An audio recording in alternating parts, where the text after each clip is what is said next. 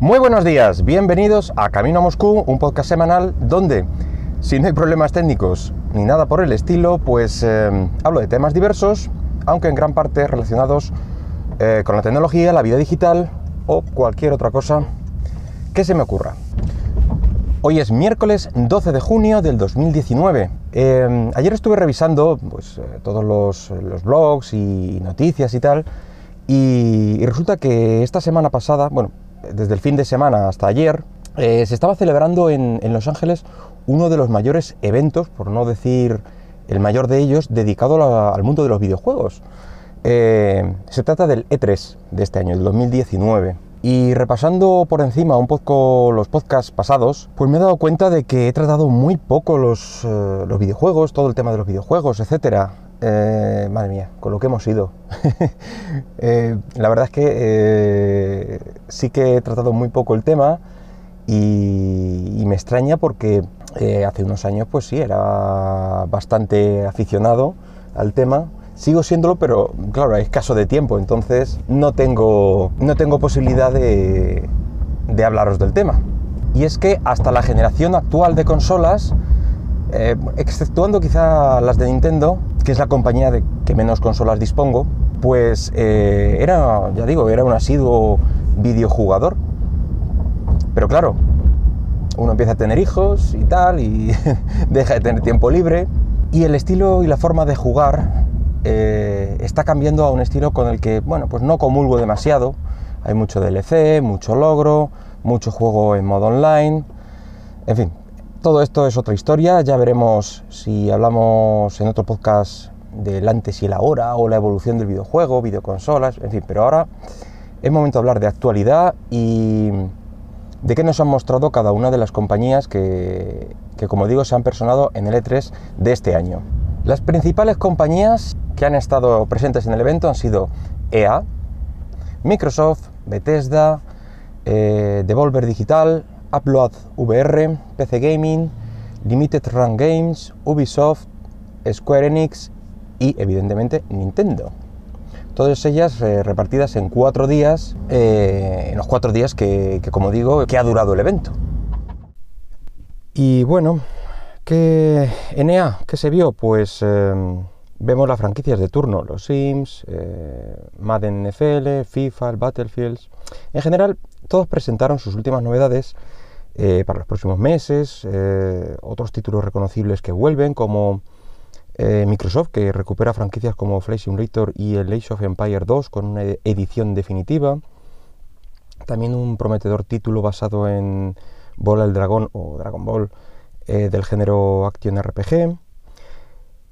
también se confirmó otro Lego Star Wars basado en las nueve películas actuales. ya sabéis, esta eh, lo que llaman la saga Skywalker. Eh, vamos, que siguen explotando y ampliando el mismo mecanismo desde hace ya bastantes años. Otra franquicia que vuelve es Gears of War, con el Gears 5, y lo hará el 10 de septiembre, por si os lo preguntabais. Pero Microsoft también tuvo su momento para, para hablar de hardware, el llamado Proyecto Scarlet, lo que sería la siguiente consola de la familia Xbox. Aunque sin mostrar nada realmente, tan solo eh, mostrar las líneas generales, la potencia que promete, que mm, parece ser que será como cuatro veces la potencia de la actual Xbox One X. También eh, Microsoft pasó de puntillas por Xcloud, lo que será la plataforma de juegos en streaming de la compañía, que vendrá incluido en esta nueva consola y que viene a unirse a otras tantas como, como lo que presentó Google hace unos, unos meses eh, y otras que ya había de antes. Eh, y esto parece asegurar mm, cuál será el futuro de los videojuegos. Ya tenemos las plataformas de vídeo bajo demanda, música bajo demanda, pues falta el videojuego bajo demanda, el cloud gaming. Tú pagas un alquiler de servicio mes a mes, el típico paga solo cuando lo vayas a usar y podremos acceder pues, a un gran catálogo de juegos, eh, pero eso sí, eh, en principio puedes jugar donde, donde sea ya que la potencia y la fuerza bruta estará en las máquinas remotas que la compañía pondrá para este fin y nosotros como clientes pues podemos acceder y jugar desde el móvil, por ejemplo, si así lo deseamos, eh, pero ojo, eso sí, en el momento en que dejemos de pagar, evidentemente nos quedamos sin ningún juego. También hablamos mmm, más o menos de este tema en el podcast pasado, eh, y de cómo todas las compañías se están volviendo locas tratando de fidelizar a sus clientes con servicios de este tipo. Así que tampoco vamos a descubrir nada nuevo con esto. A ver, Bethesda. Bethesda, por su parte, eh, continúa con la franquicia Doom, en este caso con el Doom Eternal, aunque al parecer faltaron otros títulos que los fans estaban esperando, como Elder Scrolls, etc. Ubisoft eh, seguirá con sus propias franquicias como Watch Dogs, Ghost Recon, otro juego de Tom Clancy, otro Rainbow Six, además de seguir también con, el, con un nuevo Just Dance, que un juego que sigue siendo superventas 10 años después de su primera versión, así que bien por ellos. Eh, Ubisoft, en este caso, también fue otra compañía que presentó eh, su propio Netflix de los videojuegos. Ya digo que siempre que vamos a hablar de, este estilo mm, es el Netflix de lo que sea. Eh, en este caso se denomina Uplay Plus aunque es un poco diferente.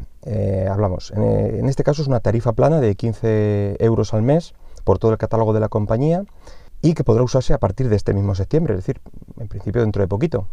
Pero recordemos que, es eso, que solo una tarifa plana, no es jugar en la nube. Es decir, tienes que disponer de un PC donde instalar el, juego y tiene que tener ciertas características técnicas para poder disfrutarlos adecuadamente. La siguiente compañía, Square Enix, presentó el tráiler del remake del Final Fantasy VII, entre otros DLCs y continuaciones de franquicias. Sí hubo alguna novedad como Outriders y Oninaki, pero llegamos ya a la compañía más esperada y yo creo que por eso la dejan para la última, que es Nintendo.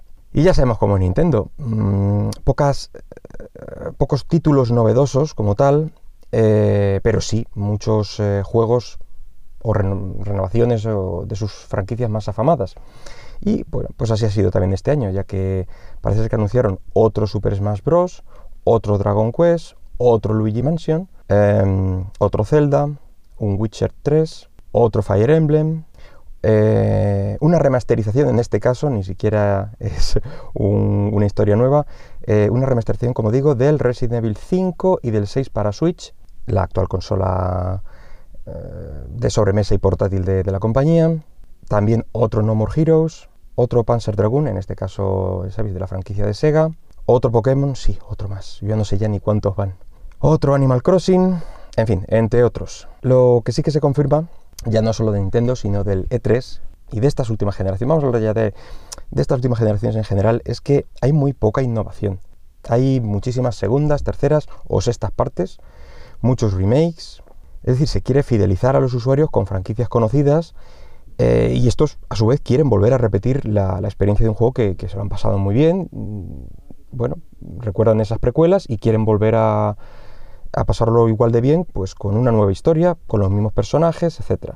En cambio, yo tengo la sensación de que, aunque como os he dicho, llevo años desconectado de las novedades del mundillo de los videojuegos y del hardware asociado, pues no tengo la sensación de haberme perdido nada. Bueno, que sí, que, tendrá mejor, mm, mejor inteligencia artificial los, los enemigos, eh, tendrán una mejor tasa de refresco, una mejor resolución, pero es un juego que tengo la sensación de haber jugado. Bueno, eh, eso en algunos, pero en otros es que no es solo la sensación, es que pudo haberlo ya jugado la, la versión original. Que sí, que los nuevos videojugadores pues tienen derecho a experimentar pues aquellos clásicos y tal, pero... Mm, creo que también nos merecemos nuevos juegos. No me refiero ya a nuevas franquicias, que también, que de todo tiene que haber, sino a nuevas formas de jugar, nuevas mecánicas. Es que últimamente esto solo parece terreno exclusivo para los juegos indie, el inventar nuevas maneras, eh, cosas un poco diferentes. Los juegos eh, de grandes compañías es A, B o C, no te salgas de ahí. Y los nuevos videojugadores, pues eh, bien podrían jugar el juego original de segunda mano. Buscar también la consola donde se jugaba, de segunda mano. Pero bueno, ahí está el problema, que esto a las compañías no les llega ningún, ni un euro, entonces no les conviene. En fin, vamos a dejarlo aquí.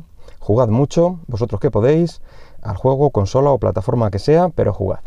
Nada más por hoy, venga. Espero que el podcast haya sido de tu agrado y si lo deseas puedes dejarme algún comentario por Twitter en arroba camino Moscú. Venga, hasta luego.